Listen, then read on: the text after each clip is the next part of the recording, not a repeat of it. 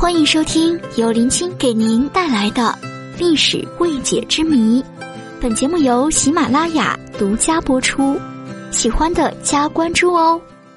刘邦晚年的时候，权力完全被吕后架空，彻底成为孤家寡人。吕后不仅是以萧何杀死韩信，在刘邦去世之后，更是肆无忌惮。先是杀掉了赵王刘如意，后面又将刘邦的爱妾戚夫人做成了人质。刘邦若是泉下有知，也只能摇着头叹息。契机真的是活该，孤王给你留了三条后路，你偏偏不走。可以说，戚夫人被吕后做成人质，完全是咎由自取。戚夫人之所以被吕后视为眼中钉，最主要的原因在于契机贪得无厌，拥有了宠爱之后还想拥有权力，这一点触碰到了吕后的逆鳞。契机能歌善舞，刘邦非常宠爱他。尤其是刘邦晚年，几乎每天都和契机在一起，这是吕后不满的直接原因。戚夫人更过分的是，想母凭子贵，鼓动刘邦废除吕后的儿子，另立自己的儿子刘如意为太子。《史记·太祖本纪》里面提到了戚夫人是如何给刘邦灌迷魂汤的，日夜提起，有意无意的暗示刘邦。后面就做得更过分了，将自己儿子刘如意的寝宫取名于藻宫，后面又改名养德宫。这简直就是对太子赤裸裸的挑衅。如果只是挑衅，那吕后兴许会念刘邦的面子，不对戚夫人大开杀戒。可惜的是呀，刘邦耳根子太软了，也可能是老糊涂了，真的居然将另立太子一事放在了一程。吕夫人动用了国之重器张良，请来了当时道德标杆商山四号。刘邦不敢冒天下之大不韪，这才作罢。这是吕后的杀心自此而开。糊涂过后的刘邦也意识到了吕后会秋后算账，担心自己死了以后，爱子刘如意和爱妾戚夫人不得保全。他痛定思痛，给戚夫人和刘如意准备了三条后路，但是一手好牌还是让戚夫人打得稀碎。第一条后路，刘邦郑重地劝诫戚夫人要服软，已经在人家的屋檐下就要向他低头，但是傲娇的戚夫人完全没有把刘邦的劝诫放在眼里。不仅没有丝毫收敛，还多次出言不逊，甚至是当面顶撞吕后。刘邦看在眼里，但又无可奈何。戚夫人若是服个软，往后即使日子难过一点，也不至于丧命。现在这种情况，只有趁着自己还活着，把戚夫人和吕后远远的分开。刘邦为戚夫人准备的第二条后路，就是将刘如意封在赵地做王，让他的母子远离这个漩涡，在赵国安度余生。刘邦的这一想法是非常靠谱的。吕后再恨戚夫人，也不可能会把手伸得这么长。何况吕后也要顾及满朝文武的想法。一般情况下，这件事情就算告一段落了。当然，让吕后逐渐淡忘废太子这件事情，有一个前提，那就是戚夫人夹起尾巴做人。为了安全起见，刘邦还为戚夫人母子加了第三条后路，就是调任当时的御史大夫周昌为赵国相，相当于给赵王如意上一道保险。周昌这个人从沛县就跟随刘邦，在朝中是和张良一样的人物，威望相当的高。刘邦心想，有了这道保险，戚夫人母子可以高枕无忧了。但是他想错了，戚夫人比他想象的要浪多了，辜负了他的一片心意。刘邦驾崩之后，戚夫人被吕后囚禁了起来，头发剃光，穿着囚服，每天重复冲蜜讨喜的体力活。如果他机灵一点，不乱发牢骚，是可以活下去的。吕后年纪比他大，可能死在他前面。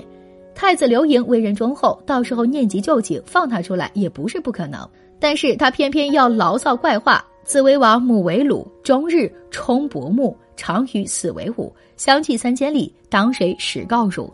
他把自己的不满通过歌谣唱了出来，意思是等我儿子知道了，一定要你们好看。这件事被吕雉知道了，那就不得了了，死不悔改，那就不能怪我了。赵王如意很快被送到长安，被吕后秘密毒死了。赵国相周昌纵使再有威望，也拿吕后没有办法，只能弃官不做。而风华绝代的戚夫人，最终做成了一个比怪物还可怕的人质。即便是这样，戚夫人仍旧不松口，最终被吕后折磨致死。千百年来，人们都同情戚夫人，而咒骂吕后。但是试想一下，如果是戚夫人胜利，被做成人质的会不会是吕后呢？可怕的不是吕后，也不是人心，而是那看不见摸不着的权力吧。公元前一八零年，一代女杰吕后去世。对于其死因，史书记载相当简短：太后持天下八年，病犬祸而崩。那么，为何犬祸呢？《汉书五行志》是这样记载的：高后八年三月，伏霸上，骸故指道，见物如苍狗，忽而不见，不知赵王如意为岁，遂病夜伤而崩。七月中，高后病甚，心已，高后崩。也就是说，高后八年时，吕后巡行至坝上，突然凭空窜出来一只黑狗，咬伤了吕后的腋部，不一会儿就在众目睽睽中消失。回到宫中后，吕后让人占卜，占卜者说是戚夫人之子刘如意在作祟。此事发生后，吕后便因夜伤而生病，不久后死于宫中。对于这段记载，历代史家都将之视为荒诞不经之事。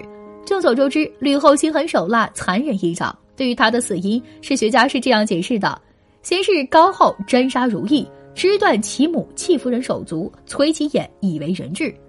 刘邦死后，与吕后争过皇后之位的戚夫人母子便遭了殃。首先是戚夫人的儿子赵王如意被毒死，其后吕后便是砍断戚夫人手足，拔其舌。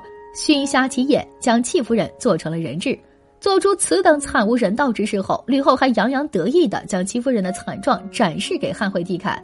看到此景，仁厚的汉惠帝大受刺激，不久后也死了，年仅二十二岁。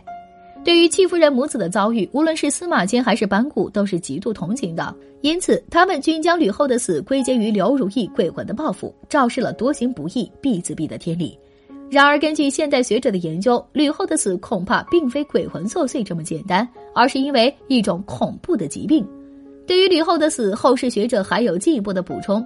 王充在《论衡》中写道：“吕后且死，腰像犬形也。”意思很简单，那就是吕后死时就好像野狗附体一样。根据以上资料，后世学者基本可以得出结论：吕后并非死于刘如意，而是死于狂犬病。众所周知，狂犬病是一种可怕的不治之症，只要不幸感染了这种病，可以说是必死无疑。在没有狂犬疫苗的时代，人们对狂犬病的预防十分有限。早在先秦时期，中国人便注意到了狂犬病。古人将疯狗称为“馋狗”，只要遇到它们便会扑杀。因为很多古代医术都提到狂犬病是绝症。了解这一点后，这让我们来还原一下事情的经过。公元前一八零年三月，吕后巡行坝上，被一只黑色狂犬咬伤腋部。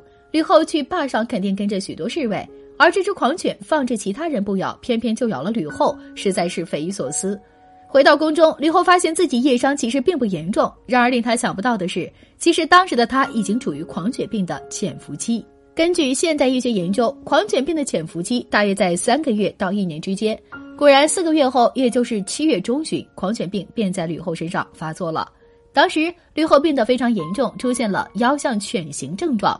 根据临床研究，狂犬病患者在时常有咽喉部痉挛的发作，继而出现恐水、怕风、怕光现象。痉挛发作时会异常惊恐、紧张、焦躁不安和喊叫不停，就好像一条疯狗一样。而吕后已经表现出了这样的症状，由此可见，吕后在当时已经没救了。不过，吕后的疯狂并没有持续多长时间。数天后，她又恢复了清醒。于是，她抓紧时间安排后事。她首先安排吕氏外戚们掌握禁军，并告诫他们一定要小心陈平、周勃等功臣的反扑。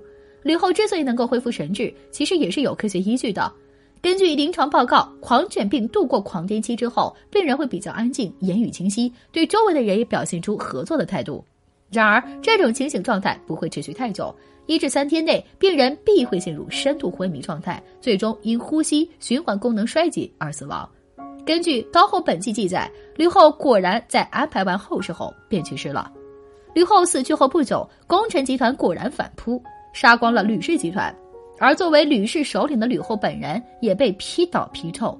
吕后以太后之尊，竟因狂犬病而死，说出去实在让朝廷颜面无光。史学家遂将他的死归结于刘如玉鬼魂的作祟。这种隐晦的记载不仅为汉朝遮了丑，也符合批吕行刘的政治正确。可以说，吕后的死实际上是一场小概率的意外。若她活得更久一点，吕氏集团的势力必将根深蒂固。到时天下到底姓吕还是姓刘就不好说了。只能说冥冥之中自有天意，偌大的汉朝竟被一只疯狗拯救了。